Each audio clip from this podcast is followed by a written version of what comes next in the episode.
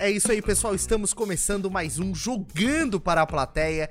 Esse podcast que traz pessoas incríveis com histórias mais incríveis ainda. Segundou, Ferrari. É isso aí, pessoal. É, mais um convidado especial hoje. Exato. É, mas a primeira coisa a fazer é indicar pro pessoal para apertar o botão de inscrever, é, botar o botão de curtir ou de não curtir, compartilhar, Siga a gente nas plataformas de seguir a áudio. plataforma de áudio. Então aí, É isso aí. Agradecer também os nossos patrocinadores, apoiadores desse projeto, Crust American Burger, o melhor bacon fritinho e o American Cheese mais delicioso do mundo estão lá.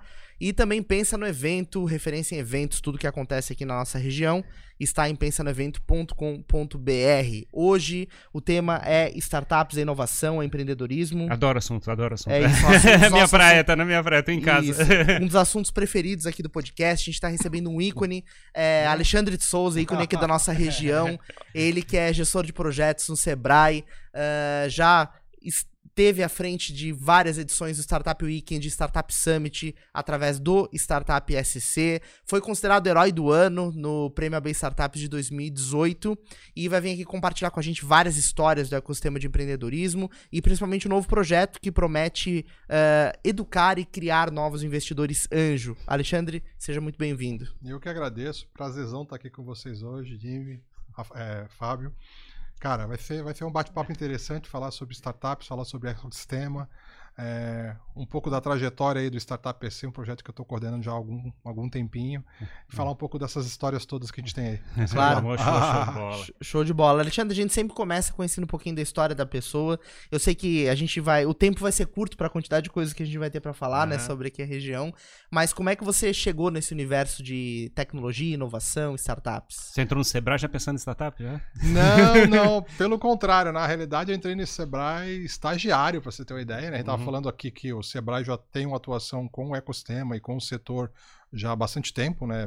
Praticamente o Sebrae começou a trabalhar com startups, quando o nome não era, startups não era utilizado ainda, pela, aqui, no- pelo menos aqui em Santa Catarina, é, o Sebrae começou a atuar com o segmento lá em 98, 97, principalmente com as incubadoras, né? O, o Celta e principalmente o MID, né? Que é- Uhum. hoje é MidTech, Uhum. mas antigamente era só MID, né, que é a incubadora ali que a CAT gerencia, junto com o Sebrae como mantenedor. Né? Então, essa é um pouco da história do Sebrae com o ecossistema, mas a minha história é um pouquinho depois. Né? Eu entrei no Sebrae em 2000, na verdade em 98 eu entrei no Sebrae como estagiário, é, eu sou formado em computação, então eu, eu, eu era estudante de computação em 98 na Unisul, e aí abriu uma vaga de estágio via. Como é que era o nome daquela entidade que fazia estágio? CIE. O CIE Isso. me encaminhou que tinha uma vaga de estágio no Sebrae para trabalhar lá com tecnologia, com programação, com. Na verdade, tudo, né? Então, escova- escovador de bit, a gente falava na- antigamente.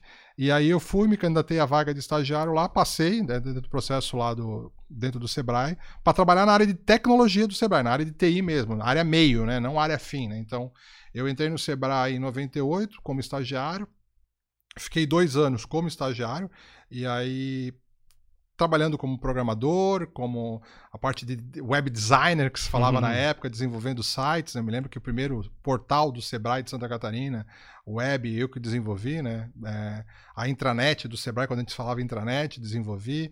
E aí fui desenvolvendo algumas é, atividades dentro do Sebrae que acabaram que assim, a hora que acabou o estágio, tá, quem é que vai tocar esse negócio aqui a partir de agora, né? Aí não tinha Uhum. mais outro estagiário, ah, chama esse cara que ele conhece do negócio, Uhum. né? E aí eu fui contratado em 2000 para trabalhar dentro da TI. E por lá eu fiquei bastante tempo, na realidade, na área de TI do Sebrae. De 2000 a 2003, 2015, na verdade, eu fiquei só dentro da área de TI. Então, comecei estagiário, cheguei a gerente de TI do Sebrae, né? Então, toda a parte de infraestrutura, de tecnologia do Sebrae, é, grande parte eu participei, né, da consolidação ali de tecnologia da informação. Só que em 2012, né, a gente estava trabalhando a feira do empreendedor que, que ia acontecer em Blumenau naquela ocasião. E eu, como eu era da TI, eu fazia parte do comitê da feira do empreendedor, mas para cuidar da parte de tecnologia da feira. Então, antenas de wireless, todo, toda a parte de, de rede da, da, da, da feira do empreendedor. E numa das reuniões que a gente tinha de comitê, é, a coordenadora da feira assim, pô, o que, que a gente. Tá dentro da. um grupo, né? O que, que a gente poderia ter de diferente, né? Dentro da nossa feira do empreendedor. né? A gente já tem uma feira do empreendedor super consolidada aqui no estado né, e no Brasil. A gente era sempre foi considerada a principal feira do empreendedor do Brasil. E o que, que a gente poderia ter de diferente, né? E aí, como eu já acompanhava um pouco do segmento, eu gosto muito de tecnologia, de startups, sempre acompanhei esse setor, né? Falei, cara, por que, que a gente não faz uma brincadeira de startups dentro da feira do empreendedor? Fazer algum tipo de ação dentro da feira do empreendedor, porque tem a ver com micro e pequena empresa, é algo que tem crescido aqui dentro do nosso de Santa Catarina. E aí, a, primeiro que teve aquele pessoal que ficou me olhando, stand-up, cara, mas o que, que a gente vai fazer de stand-up dentro da feira do empreendedor? Eu falei, não, não, não, não é stand-up. Stand-up. É stand é, não é stand-up, é startup, né? Aí tive que explicar pro pessoal que era. Mas é curioso, né? Engraçado, porque você já estava bancando o acesso do, do MID dentro da CAT, mas que já tinha um braço acontecendo isso Sim, uma direção. Mas esse termo startup ainda não era tão utilizado. Uhum. Eram empresas de base tecnológica, de tecnologia, né? Então a gente uhum. não falava. Porque se a gente for analisar, aqui no Brasil a gente começou a falar de startups mesmo a partir de 2010, uhum. 2011, né? Buscapé, Peixe Urbano, essas empresas foi tudo em o, 2010. O Sebrae, o Sebrae ele, na realidade, ele, ele tem uma ideia de é, levar o empreendedorismo para as pessoas, em geral, né? E, no, e, dentro da parte da CAT tinha uma, uma pegada puramente tecnológica. Isso. Então era, parecia uma coisa distante, vamos dizer, uma da outra. É, era, era quase assim, a gente tinha a, a, ali a CAT, que via com a parte de tecnologia, né? Mas o Sebrae entrava muito com a área de empreendedorismo, de gestão, de finanças, porque no final é tudo são empresas, na realidade, né? A gente tem esse nome bonito agora, que é startup, né? Mas no final são empresas, Sim. né? E todas elas têm os mesmos calos, né? Tem que ter financeiro, tem que ter RH, tem que ter contas a pagar, tem que ter contas a receber, né? Então, é, já se falava de empresas de Batec, nós só não usava o nome startup aqui no nosso ecossistema, né? Até a própria literatura, acho que o, o Lean Startup do Eric Ries também deve ser dessa época. É, se a gente for pegar o VAR, aí não, eu acho que o, o termo startup ele se consolidou em 2000, né? Uhum. Principalmente com a bolha da internet, a hora que uhum. quebrou a, a, grande parte das empresas. Ali já se falava muito de startup, mas o Brasil estava bem atrasado Sim. com relação a isso, né? A gente começa a falar de startup no Brasil com peixe urbano e Buscapé, uhum. né? E, e, ali por 2009, 2010. Tá. Aí sim a gente começou a usar esse termo aqui no Brasil, uhum. né? Mas antes a gente era empresas de base tecnológica, sim. que eram startups. Softplan, uhum. claro, Senior, DataSul, tudo isso foi startup. E são sim. todas aqui do é, Pixeon, todas essas empresas já nasceram e foram startups aqui do nosso ecossistema, mas não se usava esse nome, né? A gente não, não é. tinha a metodologia, né? A gente não tinha o Lean Startup, a gente não tinha lá o, os quatro passos da epifania, a gente não tinha as metodologias e os frameworks, mas sempre existiu as startups, né? E, e, o próprio Sebrae tinha uma, uma sempre teve né, uma postura de auxiliar o empreendedor em todos os aspectos, né? Eu me lembro que é, ali na, em 2000 e etc, o pessoal sempre falava muito, e até antes disso, é, de procurar o Sebrae para é, conseguir conselhos de contabilidade, conselhos financeiros, Sim. conselhos de pesquisa de mercado, por exemplo. Então,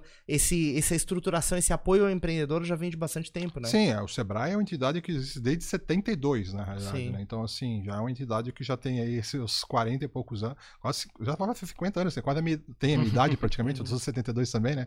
Então, assim, já, já tem aí uma trajetória e de ajudar sempre a micro e pequena empresa, né? através de capacitação, de consultorias, de ferramentas, de recursos, não colocando dinheiro nas empresas, mas através de subsídios, né? Sebrae Tech. Então, assim, a gente já tem um, um legado aí longo né? com a micro e pequena empresa. É, e o Startup PC, né, vamos dizer assim, ele é um braço, né, só que falando com as startups, porque é uma linguagem diferente, são metodologias diferentes, né? A gente fala muito, apesar que cada vez mais a gente fala de modelo de negócio, mas a gente falava de plano de negócio, uhum. o tradicional sempre foi Isso. o plano de montar o seu plano, o seu plano de negócio, um baita de um livro. Que quando terminava de fazer o mercado já, já tinha mudado. atualizado, né? Então assim, isso foi mudando, né? E o, o legal é que a gente foi trazendo muito dessa metodologia das startups também para dentro do universo do empreendedorismo como um todo, né? Tanto que hoje você vê todo mundo falando de modelo de negócio, do Canvas, dentro da micro e pequena empresa também. Claro. Né? Se fala. Claro que o plano de negócio ele é importante, é, tem que ser desenvolvido, tem, mas você tem ferramentas mais ágeis, principalmente para o dia a dia, né? O plano de negócio, quando realmente você quer fazer algo que pensando muito no futuro, de planejamento, aí sim o plano de negócio é importante. Para o mão na massa, vamos sim. dizer assim, né? Ali o Canvas. Para errar é, rápido. É, para errar rápido e construir. É que às vezes a gente tem assim, ó, qual é a diferença de uma micro e pequena empresa para startup? é que são modelos diferentes, né? A startup ele tem esse modelo do erra rápido, de fazer validações. Já o tradicional já é um pouco difícil. Você vai montar uma padaria, por exemplo. Você não tem como uhum. é, não montar a padaria para ver. Você tem que fazer pesquisa de mercado, você tem que fazer teu plano de negócio, você tem que se estruturar. Mas você tem que montar a padaria e esperar ver o que vai acontecer se você vai ter o retorno. Já é startup, você consegue ser muito mais ágil. Você consegue fazer os processos de validação, você consegue colocar um MVP para poder fazer os testes iniciais, ter os seus primeiros clientes, antes de realmente você construir a tua estrutura física maior. Né? Então, são conceitos diferentes, metodologias diferentes, por isso que a gente criou o projeto para trabalhar com startup, para trabalhar com a mesma linguagem, né, com esse setor também. Né? Adequar para isso. E você falou em 2012, aquela, aquele episódio da Feira do Empreendedor, o que, que tinha em nível Brasil, digamos assim, de startup? Tinha já iniciativas mais Então, é, nós já, naquele momento ali, 2010, 2011, 2012, a gente começou a ter um crescimento muito grande né, de, do setor de startups. Aqui em Santa Catarina, a gente já começava a ter muita coisa, né? Tipo, o Eric foi um, um percussor, né? O Eric Santos da RD.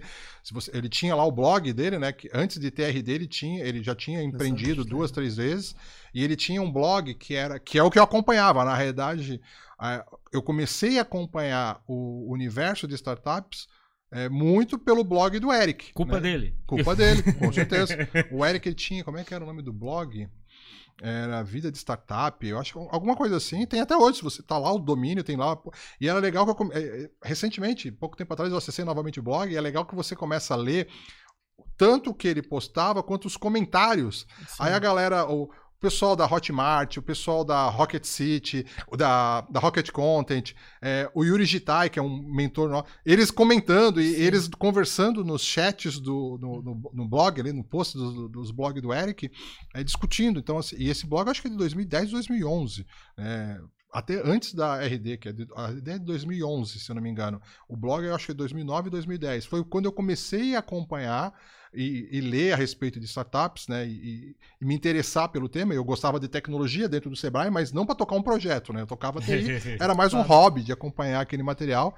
E, e, e, os percussores aqui a gente pode dizer, é Buscapé, essa galera que começou a levantar capital fora, né? O Buscapé acho que foi o primeiro, uma das primeiras startups que captou fora do Brasil investimento, fundo de venture capital, e começou a portar, e trabalhar aqui. A Buscapé que logo depois também foi vendida, né? O, o Romero Rodrigues. Sim. Então, esses acho que foram os primeiros cases, né? Mas nós já tínhamos cases aqui, né? A RD também começou em 2011, então, quando nós começamos o projeto Startup PC, nós já tínhamos aqui no nosso, no, no nosso estado já um, eu não diria um ecossistema, eu acho que o que o Sebrae ajudou também foi a construir ele pode ter sido um pouco da cola do ecossistema. Porque nós já tínhamos diversos atores, né? Na realidade, na realidade, tava faltando um herói, né? O herói é o Alexandre. não, digo, não digo herói, mas tá, assim, ó, porque se a gente for analisar, já tinha muita coisa, né? A gente já tinha a Fundação CERT, a gente já tinha as incubadoras, né? O MID e, a, e o Celta, por exemplo, já foram é, escolhidos como os melhores incubadoras do Brasil diversas vezes, né? Tanto o MID já foi umas três, quatro vezes, o Celta também. Nós já tínhamos a, a própria Fundação CERT, que é, eu acho que é um dos grandes pilares do nosso nosso ecossistema aqui de fun a fundação do ecossistema de Santa Catarina, né, e principalmente aqui em Florianópolis, está muito baseada no, no, que a Fundação CERT fez lá na década de 80, é, a, própria, a fundação da Fundação CERT, depois a fundação do Parque Tecnológico, da C Ventures, Darwin, tudo isso nasceu da. O professor Schneider, é, é, na verdade, o herói do ecossistema é o professor Schneider, é. não sou eu. É, eu acho que é porque é, é, aquela coisa, é, a galera mais antiga que aí não usava esses termos. Mas né? aí tem um outro elemento que eu acho bacana, que, que acho que tem muito a ver com o teu papel. É, o ponto é que a gente não, não se comunica de forma adequada, nesse meu entendimento. É, digamos, as pessoas se aproximam pelo, pela afinidade, pela tecnologia, pelo, digamos, pelo laboratório, está trabalhando lá no laboratório de tecnologia, e a gente não, não se fala. Eu acho muito bacana esse, esse apelo que o Sebrae faz através do Startup, é, é Startup SCC e coisa parecida para trazer as pessoas que estão em outros ambientes, em outros negócios, para conviver naquele, naquele espaço. Sim. E a gente não é a gente não tem uma história desse tipo de fazer isso aqui. É de chegar aqui no Florianópolis, de chegar e fazer, digamos assim, ah, vamos sentar aqui, trocar ideia, olha só, troço bacana, e fazer as pessoas se empolgarem, né? Então a gente tinha faculdade fazendo uma coisa, tinha Sim. tecnologia fazendo uma coisa, tinha as, as de, Digitro, é, Softplan e coisa parecida fazendo coisas espetaculares na Sim. época, mas ninguém sabia o que estava ah, acontecendo. Exatamente. então eu, eu achei que a gente ficou, mas que é falho nesse processo e ao mesmo tempo a gente está aprendendo a fazer isso agora. Sim. Não sei se é a minha tua percepção. É, então, é, por isso que eu digo que foi um pouco de cola. Né? Porque assim, ó, é, já, nós já, é, foi a cola, é, sempre ter, é, eu sempre digo que o Startup PC ele é uma startup. E startup a gente também fala que o timing é muito importante, né? Às vezes você monta uma startup fenomenal fora do, do, do tempo que ela deveria ser e ela não dá certo. E é- mas- então o time é importante. Talvez o Startup PC ele tenha vindo no time exato. né? Quando a gente fez essa ação lá na feira, né, que, foi- que era uma ação, até tava voltando um pouquinho atrás, que era para ser uma ação super pequenininha, na verdade, quando eu brinquei lá de criar uma ação dentro da feira do empreendedor, eu tava pensando em criar uma sala ali com 30, 40 pessoas e fazer uma açãozinha dentro da feira. No final, essa ação foram mil pessoas. Nossa. E aí, a gente criou um dia dentro da feira só para ação, que a gente chamou Startup Day, né? Sebrae Startup Day. Isso em 2012. E aí a gente conseguiu reunir todo o ecossistema do Brasil dentro da, da feira do empreendedor em Blumenau. E aí o Sebrae viu, pô, tem aí um, um- um potencial interessante de mercado, vamos dizer assim, para esse segmento. Vamos criar um projeto? Vamos. Alexandre, tu toca? Eu toco. É. E aí foi muito parecido. Eu já tinha lido lá um pouco do Lean Startup. Falei, cara, vamos fazer como se fosse uma startup esse negócio. O que, que tem que fazer? Tirar a bunda da cadeira e fazer a validação. E foi exatamente o que eu fiz. Na época, em 2012, cara, eu fiz pelo menos umas 50 reuniões com atores do ecossistema naquele momento. Então, eu sentei com os fundos de Venture Capital, me lembro do- da BZ Plan, da C Ventures, eh, da, da Flo- Floripa Angels, Marcelo Casado, na época do, da Floripa Angels. Aí eu conversei com os espaços de coworking que tinham na época, que é- o André Ota tocava o, Uhum, o- Smart o- Mob. Smart Mob, o Alexandre, que hoje está na Hotmart, o Alexandre Spengler, que já foi da RD, hoje tem até um, um podcast sobre produto muito bom, ele tocava um, um- um coworking ali na, na cabeceira da ponte, o Village, né, que é o Elton da Content Tools, tocava, é, então eu me reuni com os espaços de coworking, eu me reuni com muitos empreendedores, aí chamei o Vini da Conta Azul, o Eric da RD, que já eram startups que estavam consolidadas na época, assim, tá, eh, consolidadas, né, já, já tinham ali já um porte, né, e eu conversei com eles, cara, onde é que o Sebrae, né, e a minha pergunta principal é, onde o Sebrae pode se encaixar dentro do ecossistema, né, então assim, qual o problema que a gente pode resolver? É, foi muito em cima de problema, o que, que que o ecossistema tem hoje, e o que, que é o problema principal. E aí, nessas brincadeiras, nessas conversas, né, principalmente os fundos, né, me lembro com o Marcelo Amorim, ele estava investindo já, ele já era anjo, né, hoje ele é o sócio da Invisto, ele falou, cara, eu recebo, e o Casado também comentou isso, né, eu recebo diversos projetos, né, para investir, a gente tem recurso para investir, na época tinha esse dinheiro já para investir, mas os projetos são muito ruins, Hum. projetos ruins, Sim. né? O empreendedor não tinha. É, O empreendedor vinha com qualquer. E aí, aquela coisa da mídia divulgar que, ah, você tem uma ideia inovadora, ah, manda para Anjos do Brasil, manda para aqui que você vai conseguir o cheque. E não, nunca foi assim, Sim. na verdade, né? E aí a gente viu, cara, o que a gente pode fazer é ajudar na capacitação empreendedora, né? Então, o nosso objetivo lá atrás, quando a gente criou o Startup PC, era de capacitação empreendedora, melhorar a parte de capacitação do empreendedor para ele estar mais preparado para poder receber investimento, para apresentar um projeto, para fazer isso. Então, nosso objetivo naquele momento era esse, né? Então, quando a gente desenvolveu o Startup PC, foi em, é, em cima desse, desse problema. Mas o que a gente acabou construindo, além, e aí foi a tal da cola, né? É, além de criar um programa, além de criar toda uma parte de capacitação, a gente começou a ver o que, que a gente poderia fazer para ter essa união de ecossistema, para ser uma cola. E aí, eu, e aí eu posso dizer que o Sebrae foi muito importante para a formação do, do ecossistema, para ser essa cola. Por ser uma entidade que todo mundo poderia falar e, e sem egos, e, e aí tem Não é competitivo, é, né? e não é né? competitivo, né? Uhum. E isso ajudou muito a gente abrir portas e conversar com todo mundo e trazer todo mundo junto, né? Então, Uhum. a gente trouxe todo mundo junto, né? Então, todos os fundos, a CAT, as incubadoras, a gente, ah, vamos trabalhar junto, vamos trabalhar, vamos fazer as coisas acontecer. E a gente começou a trazer esses conceitos dos meetups, por exemplo. Eu, eu tinha, já tive a oportunidade lá em 2012 de ir no Vale do Silício.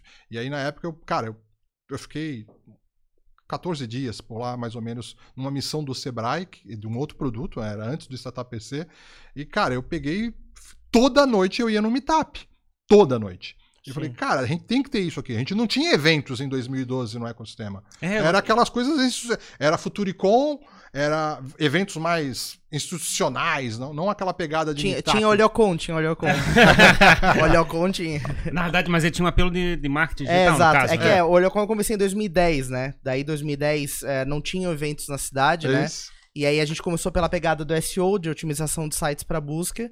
E em 2011 é, a gente começou a pegar o apelo de empreendedorismo. Aí a gente fez exposição de pitch, ma- inclusive o Marcos Miller participou de, alguns, É. de algumas edições caso- com a gente. no caso, o Sebrae também foi apoiador Sim, mais foi- frente, o- 2013, A gente 2014. começou em 2013, Isso. 2014, Isso, eu acho, exato, mais ou exato. menos, né? Inclusive, teve uma, até uma distribuição de material do, da Resultados Digitais no Olhocon 2011. A Ah, gente distribuiu o encarte do, pra, pra galera, então... é. tudo foi um- isso foi formando esse grande isso, ecossistema, exato, né? Tem que exatamente. falar- Eu tava me lembrando também que, eu, pra minha experiência, né? Eu saí da Digitro e montei junto com o meu sócio a- a- agora, né? Agora Sistemas em Aham. 2009, 2010, né? Praticamente na época da, da Resultados Digitais. Obviamente, é, da- dadas as proporções, o nosso problema era diferente, mas é, o ponto é que é, muito da, da, da pegada de chegar e fabricar uma empresa veio da minha experiência que eu tive na, na Digitro. Então a gente teve muita startup ou coisa parecida que surgiram como spin-offs ou como é que é de ex-funcionários da- das Uhum. empresas das empresas antigas. E aí, exatamente, até a formação. é, Isso e, é o e importante. eu acho, e eu acho que interessante que é o que você trouxe dentro dessas- desse processo como um todo foi os primeiros startups que não vinham dessa, desse, desse legado. Eles começaram a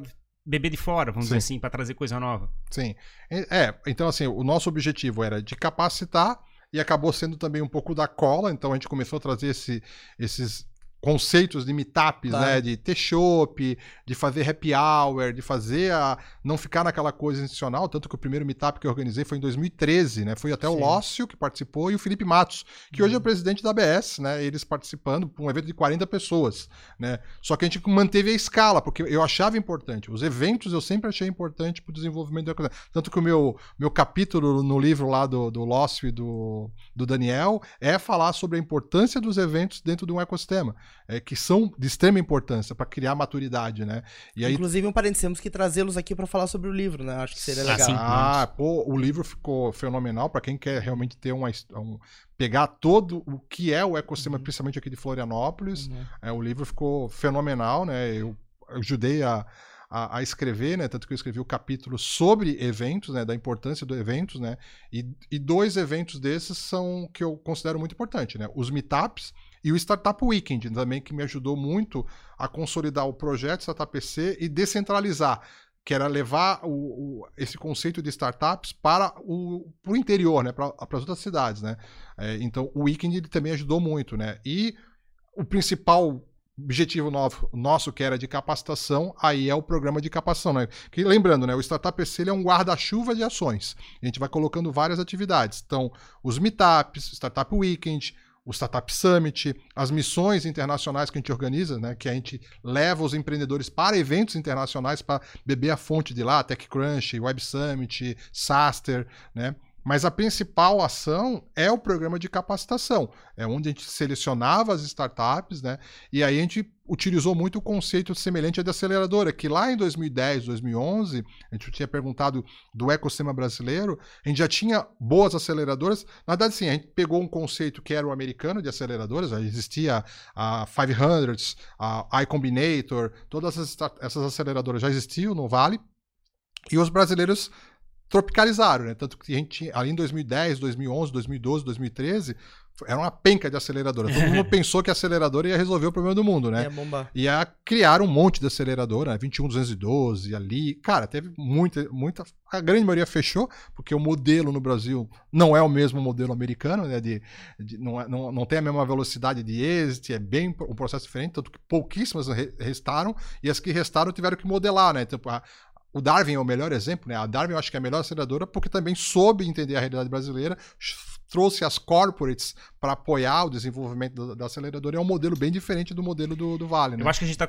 ainda com problemas de mindset, né? Estão tentando ajustar esse processo, né? A gente não é, vamos dizer assim, a gente não tem uma história capitalista. Assim, a gente não tem uma. A gente vai caminhar na, na conversa do investimento anjo, mas o ponto é que a gente não tem uma história de fabricar, eh, acumular capital para fazer reinvestimento em, em novos negócios. A gente É tudo maturidade, eu Exato. acho. Né? É a maturidade do ecossistema que e, vai. e isso, isso os Estados Unidos teoricamente começou muito cedo. Sim. É. Então, na realidade, eles já estavam prontos para esse processo. E a gente é que está começando a fazer isso. É a tal da eu sempre falo muito da maturidade do ecossistema, né? Quando a gente fala de ecossistemas mundiais, você pega lá o Vale do Silício, cara, é da década de 60.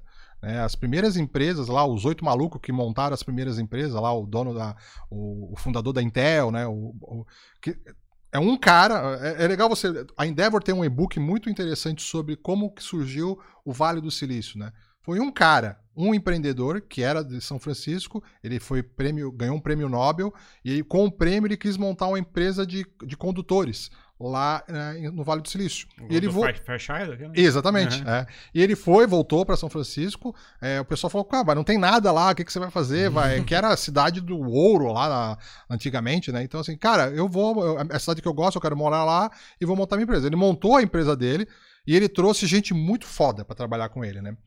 A empresa deu em nada no final, a empresa faliu, na verdade, ele parece que era uma pessoa bem complicada, mas as pessoas que se mudaram para trabalhar lá em São Francisco resolveram ficar, que é um pouco parecido com o que o nosso ecossistema trouxe. Sim. Você pega a Digitro, Softplan, toda essa galera, a grande maioria veio para estudar na Federal e quis ficar por aqui.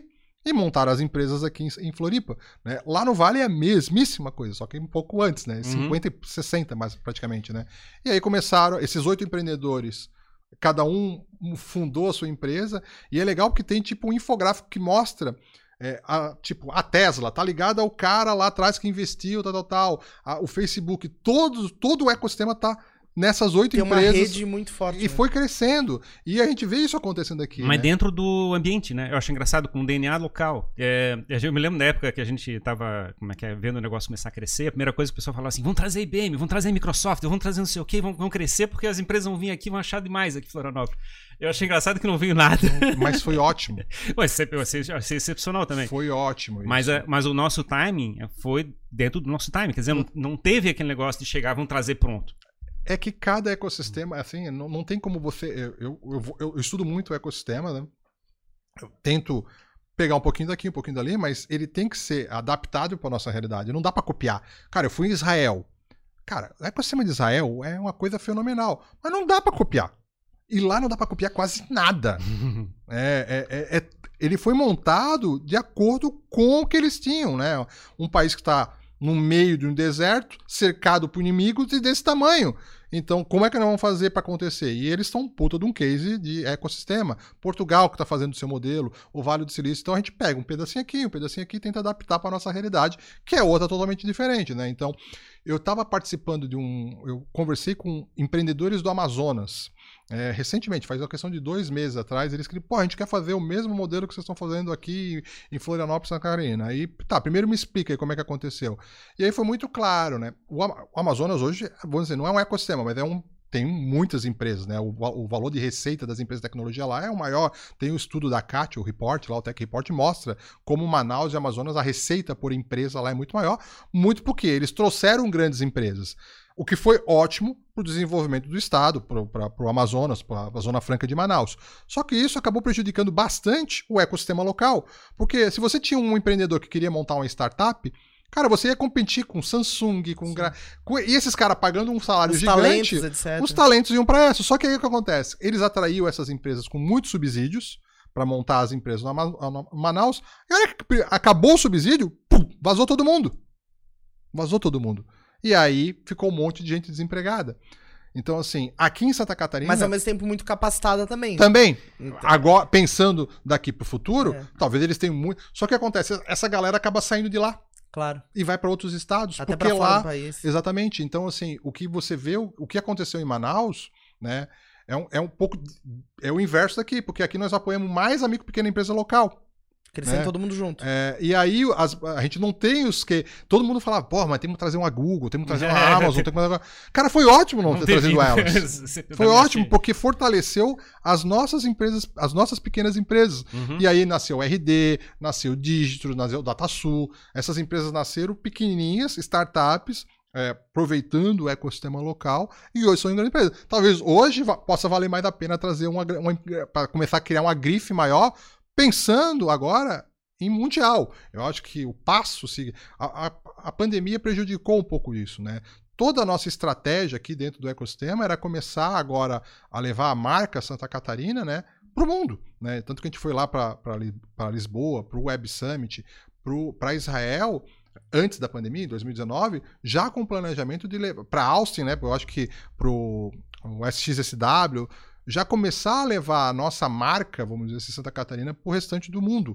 Ó, ó, Santa Catarina faz diferente, Santa Catarina é diferente, é um Brasil diferente. é uma- A ideia era passar uma mensagem que muita coisa boa nasce aqui. Mas o nosso ecossistema, ele, ele começou diferente, ele começou. Então não dá para copiar, ah, vou pegar o modelo de Santa Catarina e replicar. Não, ó, tem toda uma maturidade aqui, né? Estamos falando de 30 anos, 40 anos praticamente né, de ecossistema, né? As primeiras ações. Naquele movimento que você começou lá em 2012, é, Alexandre, depois pra frente, teve algum momento que você olhou e falou assim, cara, é, eu acho que a coisa virou, assim, teve um acontecimento ou, ou algum fato que te acendeu uma luz e disse, cara, o caminho realmente é por aqui? É, Olha, a coisa ela foi muito orgânica, né? Ela foi crescendo, né? É, a gente pegava. Quando a gente botou o projeto no ar em 2013, né? Eu até, cara, o Rafael Assunção, né? Que é um meu mentor pessoal, e esse é um cara que vale muito a pena vocês trazerem aqui claro. para conversar. Né? O Rafa, eu, quando a gente botou a primeira turma no ar do Startup PC, o programa de capacitação, né? A gente selecionou 20 startups, né? E, Isso era 2000 e... do, 2013, 2013, né? A gente fez a primeira turma do. A primeira ação nossa foi o Startup Weekend, a primeira ação do Startup PC, quando a gente. Já com o projeto, né? Porque em 2012, quando a gente fez a ação na Feira do Empreendedor, não tinha projeto ainda. Foi uma ação específica na Feira do Empreendedor em 2012. Em 2013, a gente já começou com um projeto. E era um projeto de quatro anos. Uhum. Quando a gente mandou lá para o Sebrae Nacional, né, a, gente, a diretoria falou: ó, faz o projeto? Eu faço. Peguei, aí conversei com todo mundo, fizemos um projeto, mandamos para o Sebrae Nacional e veio o dinheiro. Ó, você tem dinheiro para quatro anos de projeto. Falei, opa, vamos embora, vamos fazer agora, agora vamos fazer acontecer. Né? E aí a primeira ação nossa foi o Startup Weekend. Na época, quando eu botei o Startup Weekend, né, a ideia era até que nascesse startup no Weekend. Depois a gente viu que não funcionava dessa forma, não era tão fácil assim, mas ajudou. O Weekend Sim. foi muito legal. A primeira edição foi eu, Ota, a gente, o João Celarin, que é da Total Voice. Sim. A gente fez a primeira. Cara, a gente trouxe o ecossistema inteiro. Eu até estava vendo recentemente o vídeo né, do, do, do, Startup Weekend. Cara, foi muito massa, porque a gente trouxe o ecossistema do Brasil inteiro para Floripa, né? Para fazer um Startup Weekend, né? Aí depois veio o Meetup Startup PC e aí o programa de capacitação. E aí, quando a gente fez a primeira turma do programa, a gente selecionou 20 startups. É, Decora, né, que na época era. A, depois foi vendida para a Creative, né? Ela participou. A, a, Tech, a, Content, a TexDo, que depois virou Content Tools, Growth Hackers. A Asas foi na segunda turma. Então a gente fechou uma turma e eu falei pro Rafael, cara, como é que nós vamos fazer a segunda turma? A gente acabou as startups. Para mim, Sim. 20 startups era o que tinha no ecossistema. Sim. Falei, cara, a gente não vai conseguir. Zerou o estoque. É, zerou o estoque. O primeiro ano eu falei, não, o primeiro ano vai dar. Uhum. Mas o segundo, eu tenho um projeto para quatro anos, o que, que eu vou fazer agora nos últimos, nos outros três anos? 40 startups, eu falei, acabou, secou aqui, não vai ter mais 40 todo ano, né? Esse foi um ponto que eu, depois o Rafael não se preocupa, não se preocupa que vai. E realmente não foi outra, deu outra, né?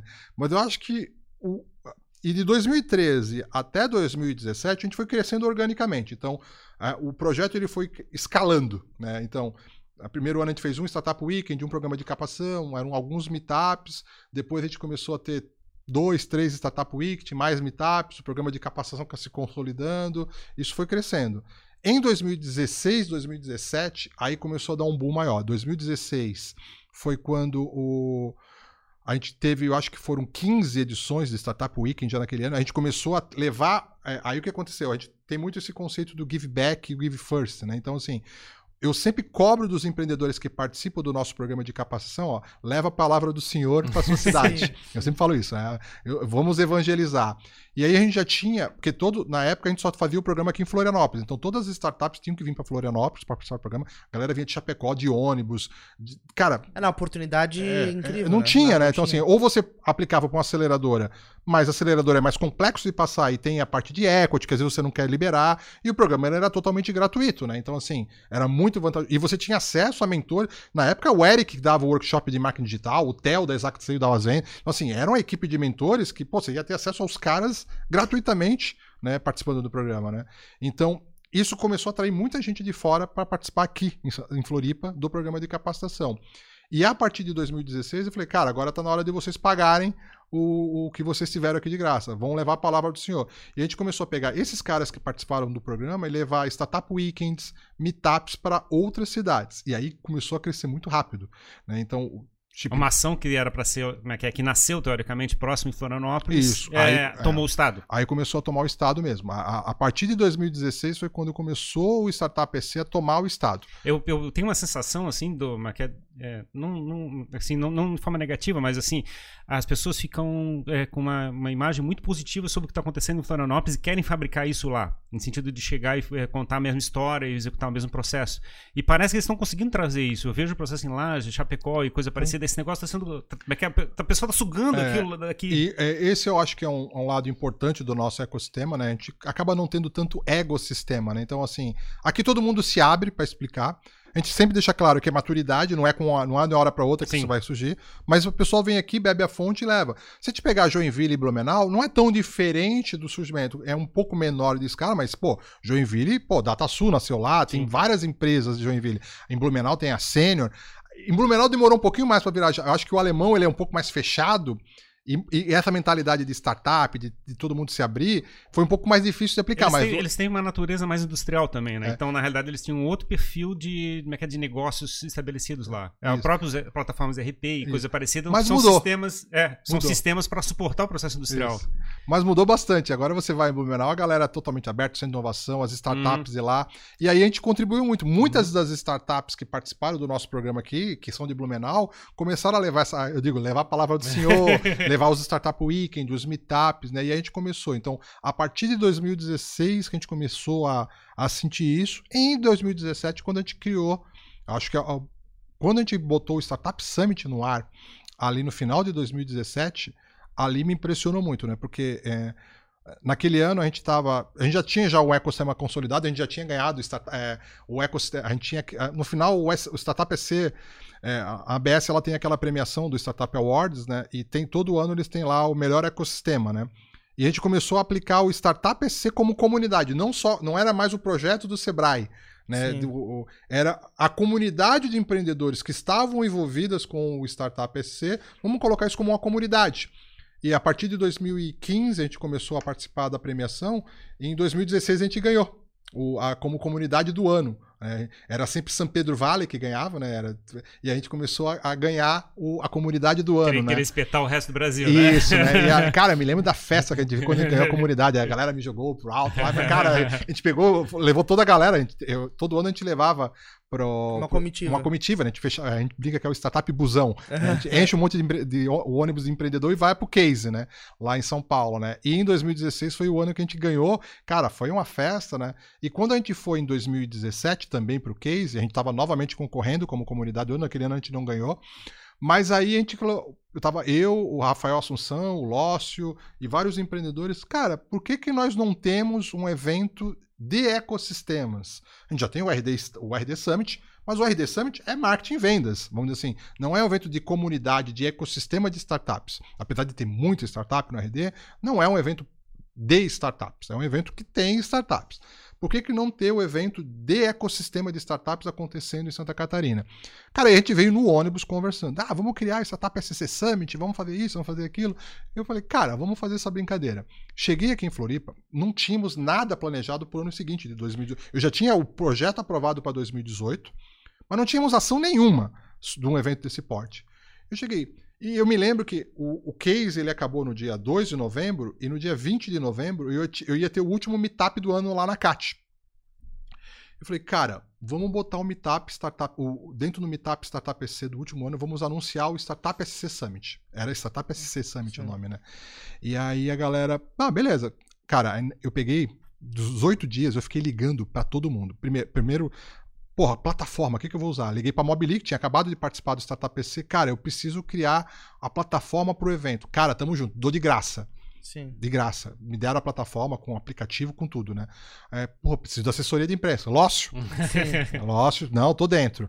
E eu comecei a ligar pra todo mundo. Uau, o que, que dá pra fazer, o que, que não dá? Aí, Ativar a rede. Vamos ativei a rede. Aí eu peguei, cara, preciso de bons nomes. Cara, eu peguei o mesmo texto, mandei para 40 empreendedores meus do WhatsApp. Vini, da Conta Azul, Eric, da RD. O primeiro que eu mandei foi o Eric. Né? Mandei em cinco minutos e ele respondeu, tô dentro. Né? O Vini da Conta Azul, o. Cara, eu comecei, o Marafon, é, o.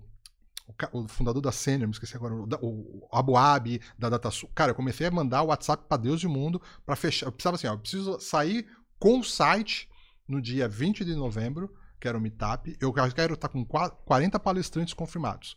E eu mandei, cara, para todo mundo. Todo mundo me confirmou. Em dois dias eu já tinha 40 palestrantes. Já comecei a ir no LinkedIn, pegar as fotos, subir no site da Mobili. Aí, cara, como é que eu vou cobrar? Comecei a precificar na minha cabeça. Eu não tinha nenhuma, eu nunca tinha organizado um evento desse porte.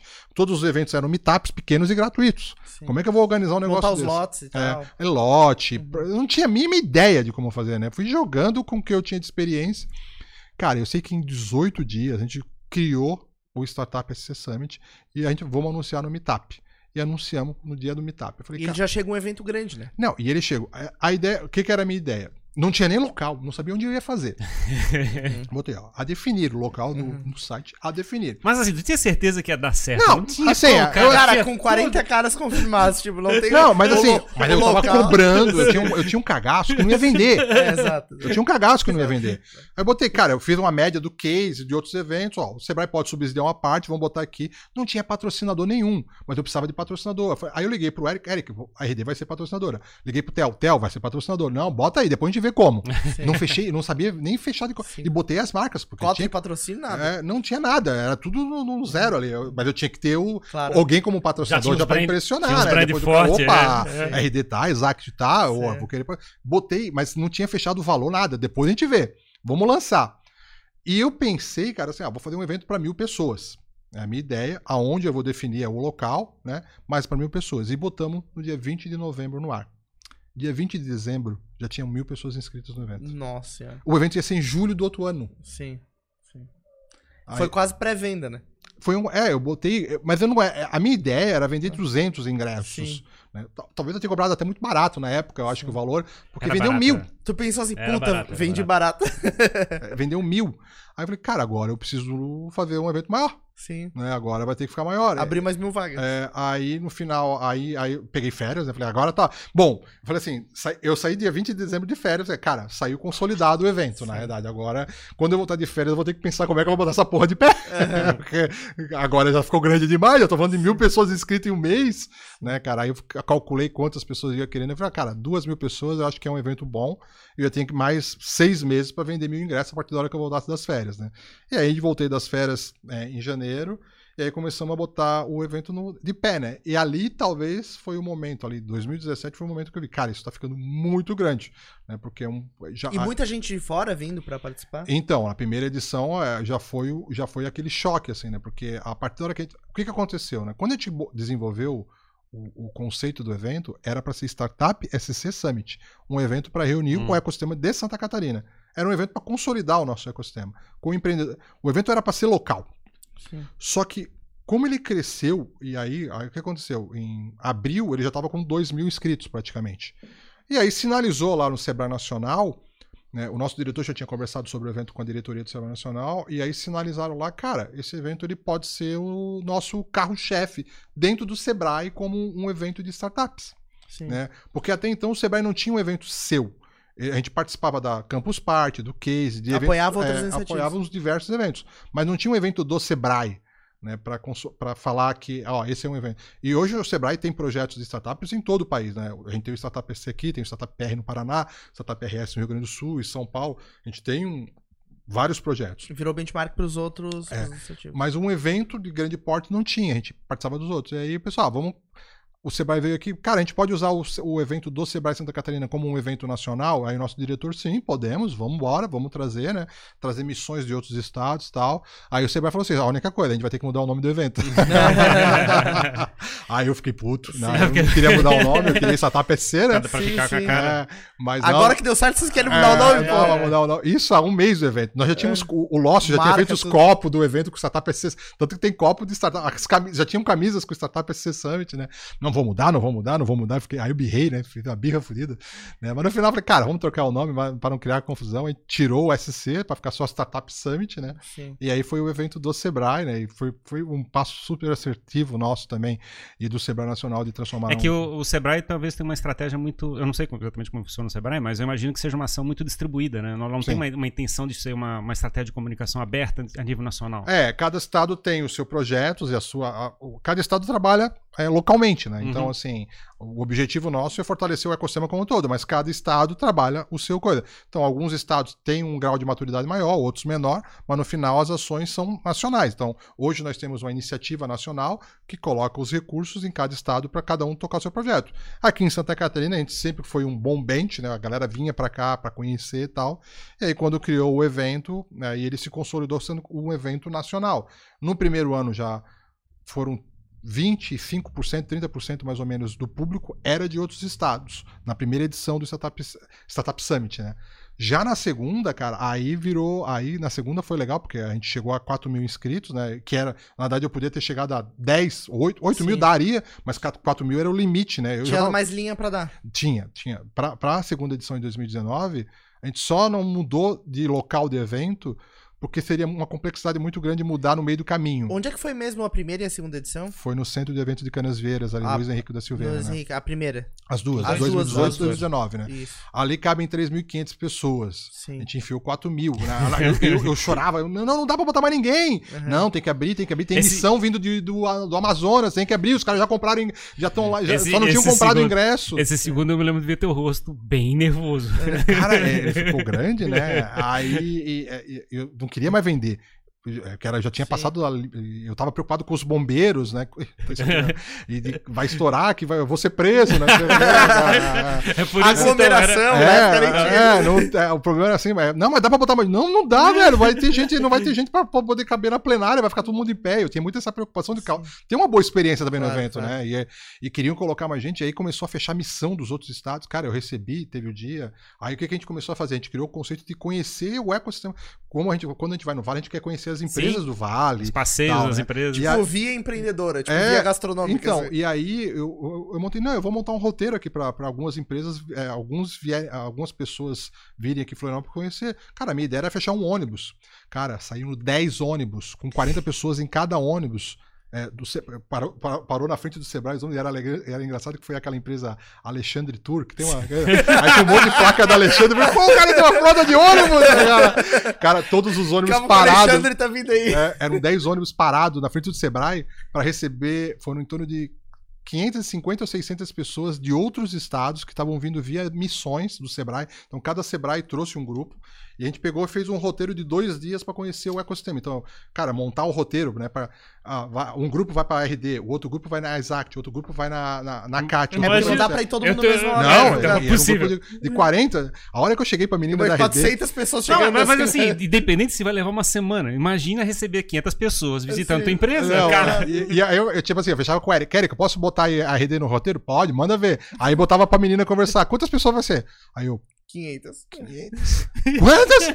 Não dá, não, não, já, já tá tudo. Eles querem ir na RD, eles querem ir na RD. Mas não dá, como é que eu vou. Não, não, vai ser 10 ônibus de 40 pessoas. Mas eu vou ficar dois dias só fazendo. Vai, infelizmente vai. E aí montava um roteiro, né? Então, cara, a hora que saiu os ônibus. do- do- do- E eu tinha que organizar o evento, né? Então, Ah. assim, eu tinha que dar boa atenção pra galera ali na, nos Ah, isso ônibus. durante o evento? Não, é dois dias antes, era segunda e terça. Meu não, Deus do na terça e na quarta. E na quinta e pegando. na sexta eu tinha o evento. Só que eu tinha que estar lá no centro de evento. Então, normalmente eu abria o evento no Sebrae, então aí veio. Botava eu, o pessoal da CAT, que é a é, co-realizadora do Sebrae, o Daniel, na época estava com a gente lá, abríamos evento, aí eu botava um funcionário do Sebrae em cada ônibus, é, da, da, da, trabalhando com a gente, ó, você já tinha montado o roteiro, com, ó, vocês vão ficar uma hora aqui, uma hora aqui, uma hora aqui, cara, a, a logística... Almoça em tal lugar. Almo... Não, e montar essa logística, você Nossa, não tem cara. noção de quanta. E aí É você, você, você monta na tua cabeça pensando que tudo vai dar certo. Tá tudo errado. Né? O cara quer ficar mais tempo, conversa, aí o ônibus atrasa. Esquece um na É, praia de aí onde. Aí, Não, cara, não. agora danou-se, né? Mas tu tava cuidando disso também? Não, eu tive que montar o roteiro. É. Mas eu Cara, ficava cara, eu. Ô, fico Ferrari, organizador de evento, cara. Tudo história do organizador. E eu Até o cara atrasado por, no ônibus. Por melhor equipe que tu monte, cara, sempre Cara, eu ficava ligando pros, pros caras que estavam aí, tá no local certo, tá no. Não, ó, estamos 30 minutos atrasado. Caralho, velho. E eu não quero queimar meu filme com a galera, né? Tipo assim, pô, eu falei que vai estar às 10 horas, tem que estar às 10 horas, porque, Exato. pô, aí o pessoal atrasa tudo, né? E aí tem que montar tudo, né, cara? E eu fico muito preocupado. É porque assim, cara, às vezes o cara quer tirar mais uma foto e Agora isso entendi. acaba Não, desmontando. a Agora, casa. agora entendi a cara de, de apavorado que ele tinha no Não, segundo. e aí eu tinha que estar preocupado com as missões terça e quarta, e quinta-feira tinha abertura do evento às 8 da manhã, 9 da manhã, e eu ia ficar à noite, eu já sabia que ia dormir lá no centro do evento, né, praticamente, né? Tu tinha um colchão já pra É, tirar. não, é, eu já botei o tal do lado. Tava né? andando com um tonelzinho de Red Bull puxando assim. Não, né? e aí tem. Aí o- na, na última edição de 2019 tem umas. Porque assim, a gente inventou de fazer o nosso evento junto com a galera do. Tem aquele evento da Recepet, né? Que é o evento da. Das Tinha o Floripa Conecta também. Não, aí, é, o nosso evento fazia parte do Floripa Conecta, da É. ação, né?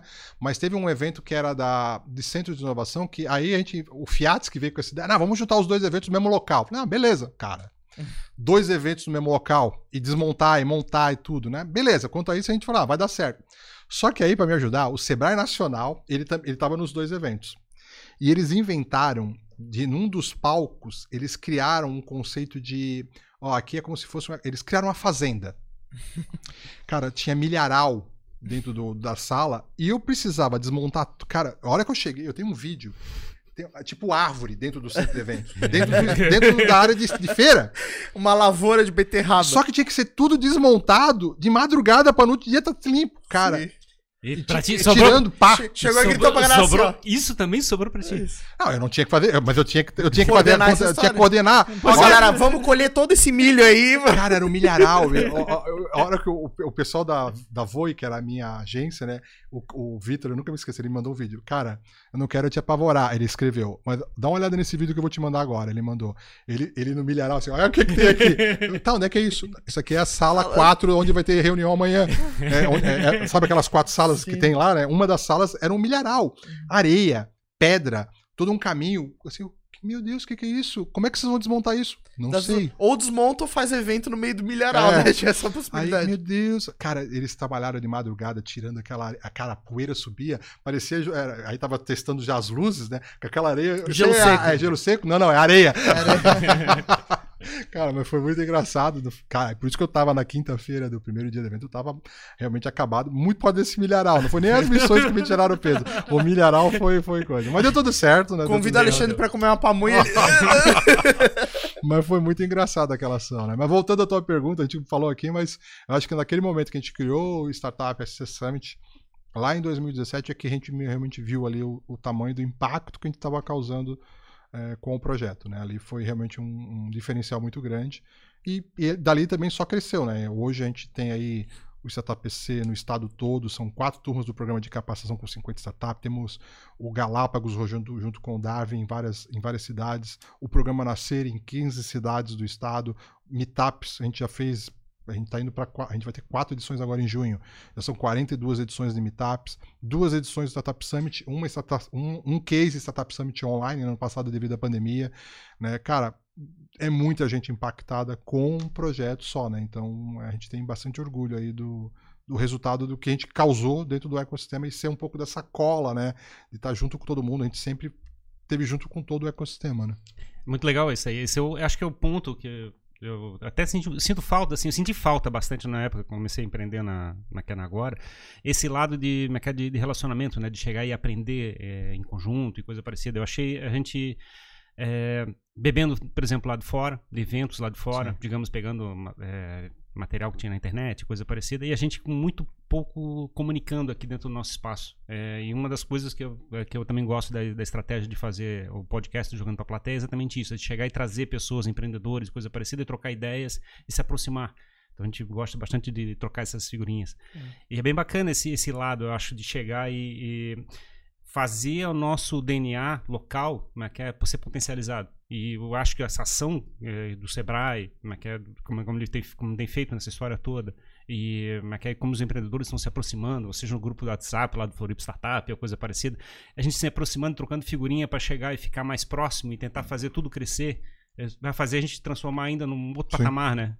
Eu acho É, que se você pegar aqui grupo de WhatsApp aqui no meu, meu celular, é Floripa, Blumenau Startup, Joinville Ah, tá. Startup, Luzerne Startup, Joaçaba Startup, Rio do Sul Startup. Eu tô em todas as comunidades do estado, né? E é legal tu ver que você contribuiu para isso, porque vários desses grupos nasceram em algumas ações que a gente estava coordenando. Aí agora tá mais, agora realmente cresceu muito. A gente tem vários empreendedores novos, tanto que pô, esse ano a gente com o nosso programa de capacitação foram 440 projetos para o programa de capacitação. Cara, metade, mais da metade eu não conhecia. Né? E- e- você lembra que eu falei que eu, no primeiro Ia ano eu tinha faltando? Cara, 440. Esse ano foi muito interessante, né? Porque além de termos 440 projetos, não foi só a quantidade de projetos que aplicaram, mas a qualidade.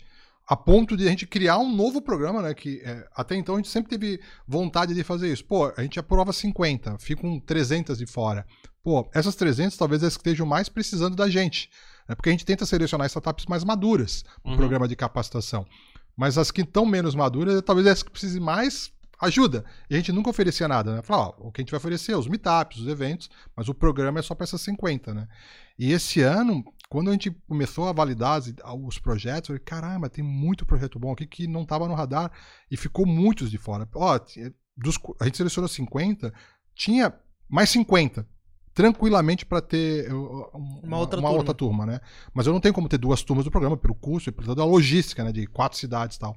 E aí, a, o legal é que a Kat veio, cara, o que, que você faz com os outros projetos? Eu, cara, não faço nada. Vamos criar um programa, um programa junto? Vamos. E a gente tá, lançou né, o Jornada Startups, né, o site, quem quiser acessar, jornadastartups.com.br. Esse é um produto ACAT e Sebrae, Startup PC. E nessa primeira turma que a gente vai fazer agora, que vai começar agora, são só com as startups que não foram aprovadas no programa de capacitação. São 140 startups que vão participar do programa. Que legal que eles é. vão ter essa oportunidade, né? É, de participar de um programa que está sendo desenhado muito, assim, cara, tá muito legal. Então a gente vai ter o programa dividido em três eixos, né? A, a galera que está na parte de, de, de ação validação, a galera que está com o Product Market Fit e a galera que está na atração. Vão ser três programas separados para as startups que não foram aprovadas. Vai ser totalmente online, né, nesse caso, porque a gente já voltou com o presencial no programa de capacitação. Né? As 50 que estão participando do programa, a gente já está voltando no presencial. Agora, essas 140, a gente vai preparar elas melhor até para o próximo ciclo do Startup PC do programa de capacitação. Então foi muito legal ver. E muito, meu, muito projeto bom. Né? Exatamente o que a gente tem falado. Quer dizer, não vai faltar startup agora, né? Olha, é, já é, o Rafael falou, agora eu acho que não tem mais essa preocupação. Eu falei, não, agora realmente essa já não é mais uma preocupação que eu tenho. É, eu ainda tenho, assim, uma certa preocupação preocupação porque uh, a gente pode até estar aumentando a quantidade, mas a gente realmente precisa de como é que é, teses de negócios legais, né? Aí cai na discussão do, do ponto de vista de investimento. Sim. O pessoal fala ali, digamos, o Marcelo Woloski, o, o Marcelo Morim, que tá falando fala sobre esse ponto, né? De chegar e ter o, o como é que é um negócio que você consiga, como é que é, ter uma tese de investimento que faça sentido. E, e, talvez esse talvez seja o nosso próximo passo dentro do, do, ecossistema de começar a preparar as pessoas a pensar do ponto de vista mais capitalista, né? É fabricar um ativo, empresa, que vai ter valor no mercado. Isso é uma coisa que a gente tem que aprender a ensinar essas pessoas a fazer Sim. isso. É, a gente tem visto, né, que, é, obviamente, quando a gente fala de startups, a gente tem que falar de investimento em startups, né? Não, não faz sentido, né? Ah, mas eu não quero, não quero receber aporte, eu não quero então você não é uma startup. É assim, para escalar você vai precisar de dinheiro. É, só se você for milionário que você consiga escalar a tua empresa ou você realmente faturar muito, mas você vai precisar de investimento. Então, quando você fala de startup, você tem que falar de investimento em startup. Cara, mas eu vou dizer assim, mesmo que você use dinheiro é, teu, é, mas é, é? Você está tirando isso de uma outra aplicação. Tem que estar tá esperando algum retorno é, também. exatamente. Então, é, então, quando a gente fala de. A gente tem que falar de investimento em startups, né? É, obviamente, hoje a gente tem muito fundo de venture capital, a gente tem muita gente colocando dinheiro, principalmente no Brasil, né? Agora a galera de fora parou um pouco, mas daqui a pouco deve voltar normalmente. Tem e tem muito M&A, fusão acontecendo. Mas uma coisa que eu sempre achei é que a gente precisava de mais investidores anjos, né? Então, assim, é, eu acho que é porque assim, você pega aquele cara realmente bem no início, né? Pega o Marcelo Amorim, que eu acho que é um, é um dos cases de sucesso no investidor anjo no Brasil, o Eduardo Smith, alguns investidores que colocaram dinheiro bem no começo das startups, né? O Radamés, né, da, da, da Social Base, que colocou dinheiro lá na, na, RD, lá no comecinho. Você pega alguns desses caras, né? É, eles foram aprendendo. Alguns já conhecem o conceito, né? Mas aqui em Santa Catarina a gente tem muito empresário, né? Uhum. A gente tem muitas grandes empresas que cara tá botando na bolsa, botando em, em outras coisas, por que não começar a, a colocar recursos em, em, startups? Porque além de você ampliar o seu portfólio, obviamente, é, é um risco, claro, mas você amplia e você está ajudando o próprio ecossistema também a se desenvolver, o próprio Estado. E às vezes você vai ter tanto fit com o negócio que você vai também vai te dar uma paixão pelaquilo, né? Então, assim, por que não incentivar isso, né? Então, esse, esse era um passo que eu já queria trabalhar já há uns dois anos dentro do Startup PC, de nós começarmos é, a capacitar investidores anjos. De novo, deve ser uma coisa totalmente do zero do Sebrae, né? Ela, ela, ela não está saindo tanto do zero, porque, enfim, a gente, o time é importante, por exemplo, hoje a gente tem a RIA, Uhum. a gente tem a SC Angels, a gente já Não, tem... não, tô pensando do seu ponto de vista, assim, é uma ação, teoricamente, que deve ser inovadora no ponto de vista do Sebrae. Ah, sim, não, não- não tem dentro do, do, do sistema Sebrae, não, não tem algo assim, né? Uhum. É, e, mas eu acho que é importante para o projeto Startup PC, porque hoje o projeto Startup PC não é só para as startups, é para o ecossistema. Uhum. E no final, para fortalecer o ecossistema, eu preciso de investidores anjos. A gente já tem aceleradoras, a gente tem fundo de micro VCs, a gente tem venture capital, mas anjo é sempre muito bom ter, pra porque a gente tem bastante projeto. Então, a gente tem aí, como falou, 440, 105, 200 praticamente estão em uma situação boa. Não boa, né? São startups mais maduras, as 50 que estão no nosso programa e essas 140 que a gente selecionou agora. Cara, eles vão precisar de investimento. E anjo. Então, por que não temos mais investidores anjos? E aí a gente é, eu tenho estudado há algum tempo, né? Aí conversei com o Amuri Pinho, né? Que é da, lá de São Paulo, que era o presidente da ABS Startup. Ele já investiu em várias startups aqui de Santa Catarina também. Ele já tem é, uma tese, já tem uma estrutura. Ele tem uma linguagem muito fácil de, de, de repassar. Falei, cara. E ele criou um programa, que é o Investidores VC, que está acontecendo em São Paulo já há algum, algum tempo. Já tem aí um ano, quase dois anos que ele tem tocado o programa Investidores, que ele, ele abre para o ecossistema, é pago, as pessoas participam e, e, e e você pode ir junto com ele dentro do pool dele para investir nas startups. E eu achei esse conceito legal, comecei a conversar com ele, cara. E aí no, no final do ano passado, cara, vamos botar isso dentro do Startup PC e vamos aplicar uma turma aqui em Florianópolis de MVP para fazer uma validação, testar e, e, e ver se. Coisa dele, cara, se tem um lugar que eu quero fazer, é em Floripa. né? Tanto pelo projeto Startup a gente já se conhece há, há bastante tempo, quanto pela, pelo, pelo ecossistema que vocês têm, né? A quantidade de empresas, de startups, né? ele conhece muito o nosso ecossistema. Então, para mim, faz todo sentido. Vamos fazer isso acontecer, né? E a gente negociou as, a- a- o modelo, né? E aí estamos trazendo para a primeira turma dele fora de São Paulo, né? E ele vai trazer aqui para Florianópolis, nós vamos fazer no dia 31 de julho e 1 de agosto. Né? Ele é um programa de capacitação também, né? Da mesma forma que a gente tem o programa de capacitação Startup PC, agora tem o programa de capacitação para investidor anjo, que aí vai ser o Investidores VC. E estamos agora com as inscrições abertas, né? Tem lá o site, né? investidores.vc barra startupsc, né? É, ou vai lá no site do Startup PC que vai estar lá em algum lugar. É, esse programa a gente agora vai. Tá abrindo oficialmente praticamente essa semana, então aqui em primeira mão a gente está divulgando. né? Exclusivo, então. Exclusivo, praticamente, né? Nem o release tá pronto, o Lost vai ficar pronto comigo. né, que a gente deve colocar na rua. Furamos o release, É, furou o release. né? Mas vamos trazer esse programa muito com esse objetivo, né? De capacitar investidores anjos. E a minha ideia é gerar lead para o RIA, para a Rede de Investidores Anjos, que tu é o presidente É. agora, para a SC Angels lá em Blumenau, para os pools locais, né? Porque a gente acha que tem muita gente é, aqui em Santa Catarina com recursos para poder investir em startup e está faltando um pouco de capacitação. Que é a mesma coisa que você estudar para aplicar na bolsa, Uhum. aplicar em criptomoeda, agora vai ter um, um programa para capacitar também para investir em startups. Eu acho, eu acho show de bola, assim, a gente tá falando aqui, né, o RIA nasceu há seis anos, basicamente, Uhum. então a gente não tinha uma ação é, muito forte de, como é que é, de, de fabricar uma comunidade de investimento anjo. A gente tinha alguns investidores Isso. anjos que mal se falavam, vamos dizer assim, ou como é que é, ou era de fora, ou coisa parecida. Então, é, ficava uma ação muito particular. E a gente não tinha uma ação de chegar e juntar as pessoas que, que querem ser anjo, ou que se ambicionam ser anjo, ou até para aprender o que que é ser anjo, né? E a gente está fazendo, começando a fazer isso agora, né? Tipo, é, a gente teve uma história de profissionais bons gerados nas faculdades, depois teve uma geração de empresários que estão ficando fortes e é que é, fabricando vários startups tops. E eu acho que a gente tem que fazer uma geração agora de gente que vai cuidar de dinheiro e fazer esse dinheiro rodar em- nesses negócios. A gente tem que fazer, ensinar a nossa sociedade a fazer isso de forma inteligente. Sim. É, esse é o nosso objetivo agora, né? Então, um dos objetivos, É. a gente não, não parou os outros, na realidade, né? A gente continua com as outras ações. Mas eu estou colocando bastante fé nesse programa, né? A gente está aí captando pessoas que tenham interesse realmente em investir em startups, né? E como eu comentei, né? A minha ideia é gerar lead lá para a RIA, não só para a RIA, né? Para que essa galera que vá para participar do programa, que se associe a um pool, Uhum. e logo depois já começa a investir, comece a investir nas startups. É, lógico, a ideia é que É, tenha é, para ontem os investidores Exatamente, anjos para os né? negócios, Então, a gente tem certeza. ali um portfólio só esse ano de startups, a gente estamos falando aí de 190 só que estão no processo atual do Startup PC ou do Jornada, fora as startups dos outros anos. Então Uhum. a gente tem aí um portfólio bem. E aí do, do Midtech, das incubadoras, a gente tem um ecossistema hoje muito maduro e a quantidade de startups uhum. é muito grande. E algumas delas precisam de investimento para realmente poder crescer, né? Então, tá aí uma boa oportunidade para quem quer realmente investir, né? Diversificar o portfólio. Cada vez mais as pessoas têm que diversificar. Não adianta ficar só lá na, na poupança ou renda fixa. Tem que começar é, eu, a, a apostar eu em acho outros... que os empresários aqui da nossa região que começaram a gerar capital, eles muitas vezes focavam na, na construção civil, né? Então, eles chegavam a construir alguma, é, é um condomínio, um prédio, ou coisa parecida. Ou comprava imóveis prontos. Né? ou comprava na planta, coisa assim. A gente tinha, é, a gente, digamos, a estratégia de investimento era muito conservadora, ou ainda é bastante conservadora. É, a gente fala, não é, é, investimento de risco, obviamente, investir em startup é risco.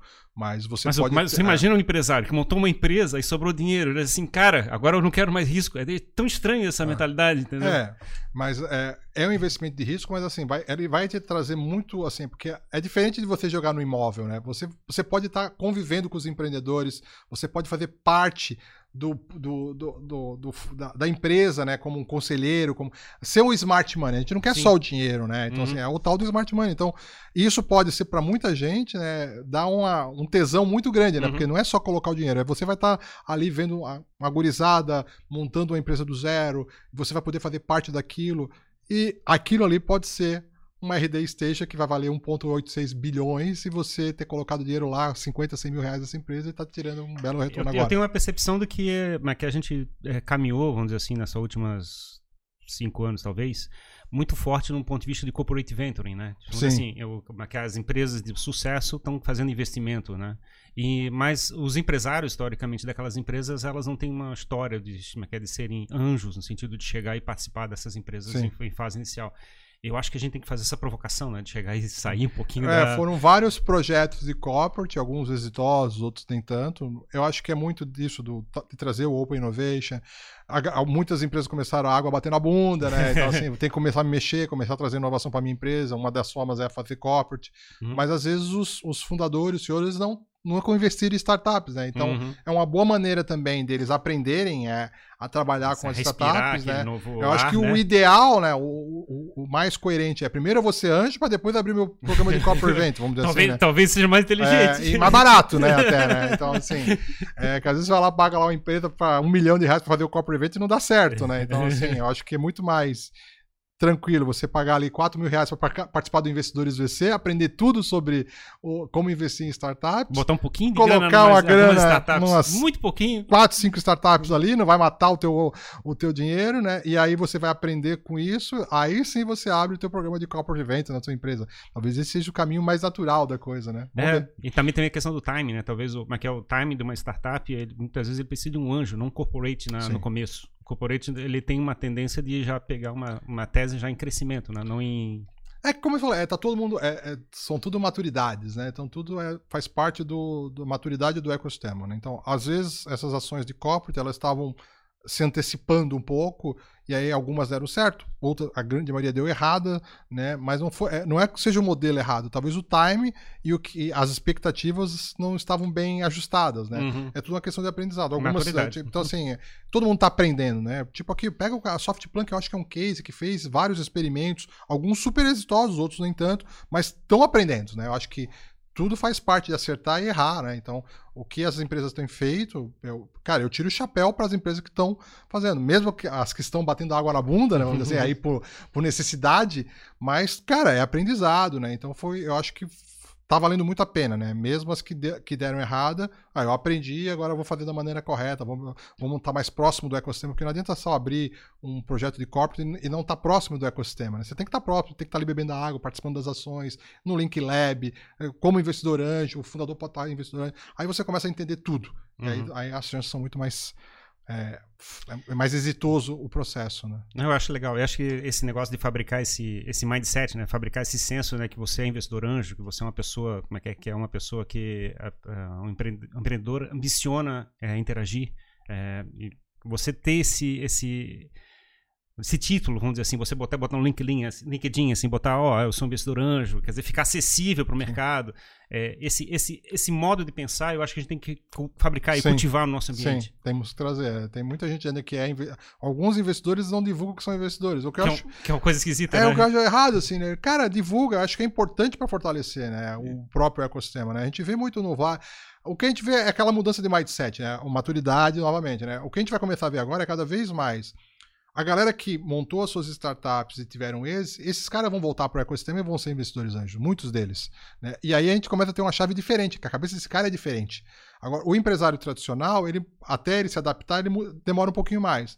Já essa nova safra de, de investidores, a gente está vendo aí a, a Canary, é, a, a Island de, de, de, Curitiba, que são fundos né, de micro VCs fundado por empreendedores de startups que tiveram êxitos gigantes, né, de, dos uhum. unicórnios. Então, aí, aí, aí, aquele, o nosso, aí a maturidade fica mais acelerada, né? É, é a engrenagem que estava faltando, vamos dizer assim, também no ecossistema, que e é a, com o tempo, né? É, e a provocação final, eu acho que é o ponto de que Ana Carlos nunca teve tanta história de M&A, né, de processo nas startups. Então, assim, se você está pensando em fazer investimento legal agora, eu acho que é, quer ser anjo nesse momento é uma área, um momento muito apropriado, assim. É, cada vez está, esse ano eu acho que é o mais aquecido de todos, né, de M&A, de fusões de startups. A gente fez até um meetup, o último meetup sobre esse tema. Uhum. É, temos até agora uma live acontecendo sobre... A competidora como, aqui. A né? competidora, né? A gente, o Loss está falando com o Rafa Assunção exatamente nesse momento sobre esse tema também, né? E e cada vez mais as grandes empresas vão se aproximar das startups. Então, são duas possibilidades. Uma, de você receber investimento para crescer cada vez mais. A outra é você ser comprado de uma vez só, né? Então, uhum. no nosso meetup, a gente trouxe três empreendedores do Startup PC, né? Então, a Marcela da Smarket, que foi comprada pela Neogrid, o Fernando da Effect, foi comprada pela Nuvini, e o Eduardo Varela, que era da Coordination, que foi comprada pela Tribe. Eram três empreendedores de três startups que participaram do nosso programa de capacitação e foram tiveram êxitos bem exitosos. Né? Daqui História pouco, bacana, é, né? Exatamente, né? E ainda o, o Rafael Assunção é, me, me, me, é, mediando esse painel, né? Então, esses empreendedores daqui a pouco, eles vão estar começando agora com um bom caixa, eles agora estão não milionários, mas já tem uma graninha boa, ah, pô, vou investir em algumas startups. Né? E aí esse ciclo roda maravilhosamente bem. Vai levar uma geração aí, mas, mas eu acho que faz parte, é o processo de a é, gente é, esperar a, é a, a, cultura ser cultivada e tudo. É aí. Bom, quero chamar a galera do chat aqui, agradecer quem tá acompanhando a gente. O Alexandre Adoli tá aqui acompanhando. Encontro de gigantes hoje. Valeu, Alexandre, já teve aqui com a gente batendo um papo. O Odilo Júnior também mandou palminhas aí. Obrigado você que tá acompanhando essa conversa. Muito, muito bom de poder escutar as histórias do, do nosso ecossistema aqui. É, principalmente poder trazer é, mais empreendedores, né? A gente quer dar, oportunizar aqui no espaço jogando para a plateia que mais empreendedores possam falar sobre o que estão fazendo, possam se motivar, né? Entender que os desafios são para todos e as oportunidades também estão abertas para todo mundo, né, Ferrari? Acho que esse é o principal objetivo. É isso aí, bora. Então, Alexandre, obrigado pela tua presença aqui hoje. Onde é que a galera pode te encontrar? O pessoal que quer conversar contigo? Estamos na rua ainda ou estamos presos em casa no Zoom ainda? Não, não, eu já estou na rua, não, não, não sou negacionista, não, não, bem claro, né? não, não, tem, não, concordo com muitas coisas aí, mas é, eu estou no Sebrae direto, né? Eu, eu, eu tenho uma dificuldade um pouco grande de trabalhar em home. Né? Então, é, como no Sebrae deu a oportunidade de podermos trabalhar na empresa, eu estou na empresa. É, me encontrar, qualquer grupo de empreendedores, eu estou lá. Eu estou né? no meio, então, eu tô no meio Floripa, deles. Startup Blumenau, Startup Joinville, Startup Rio do Sul, Startup Jaraguá do Sul, Startup Desbra Valley, Joaçaba, Startup Luzero, Startup, todos esses grupos todos, podem me chamar lá que eu estou lá, Alexandre Souza, no LinkedIn, obviamente, no Instagram. Eu sou bem acessível em todas as redes sociais, no WhatsApp, então, assim, o pessoal tem dúvida. É bem, é bem fácil me achar, na realidade, em todos, os, em todos os canais aí. Ou no site, né, www.startupsc.com.br. Show. Show de bola. Obrigado, Alexandre, mais uma vez. Obrigado a você que acompanhou mais esse papo do Jogando pra Plateia até aqui. Quero agradecer aos nossos patrocinadores, Crust American Burger e Pensa no Evento. Obrigado por estarem com a gente viabilizarem esse papo incrível que a gente fez aqui hoje e tantos outros. Se você ainda não está inscrito no canal Jogando pra Plateia, faça isso. Clique aí em inscrever-se, ative o sininho para receber os próximos papos que a gente vai fazer. A mesma coisa vale para sua plataforma de áudio preferida. Estamos onde você quiser nos escutar. Tem curtida? Tem curtida aí online, não? Tem, tem curtida, tem curtida. tem que botar tem- curtida aí, pessoal. Exatamente, exatamente. Além desse canal, a gente também tem o canal de cortes, o Cortes jogando pra plateia. Então você vai conhecer a história do milharal no centro de eventos lá do nosso canal Não, de ele tem cortes. fotos, tem fotos dele. Cara, eu tenho um vídeo, deve ter um vídeo perdido lá no, no meu Google Não, mas a gente, a gente tem que rodar esse assunto. Tem que rodar esse vídeo. Eu tenho, com certeza eu tenho no meu Google Fotos, achar o vídeo ali do milharal, tá lá ele. E também a empresa de turismo Alexandre de Não, Você aquela vai- foi a hora que eu vi. A hora que eu cheguei nesse Sebrae, que eu vi 10 ônibus, todos da, fazendo um jabá aqui pro cara da Alexandre Tour aí, né? Que é aqui de Floripa, eu acho eles, né? Mas na hora que tinha 10 ônibus, tudo da Alexandre Tour, o pessoal olhou, caralho, velho, o cara tem uma empresa de turismo, tá ganhando dinheiro com a gente. Então esses trechos você vai encontrar lá no nosso canal de cortes exclusivamente. Beleza? É isso aí, pessoal. Muito obrigado por mais esse papo e até o próximo episódio do Jogando para a Plateia ideia. Valeu, galera. Falou, Falou pessoal.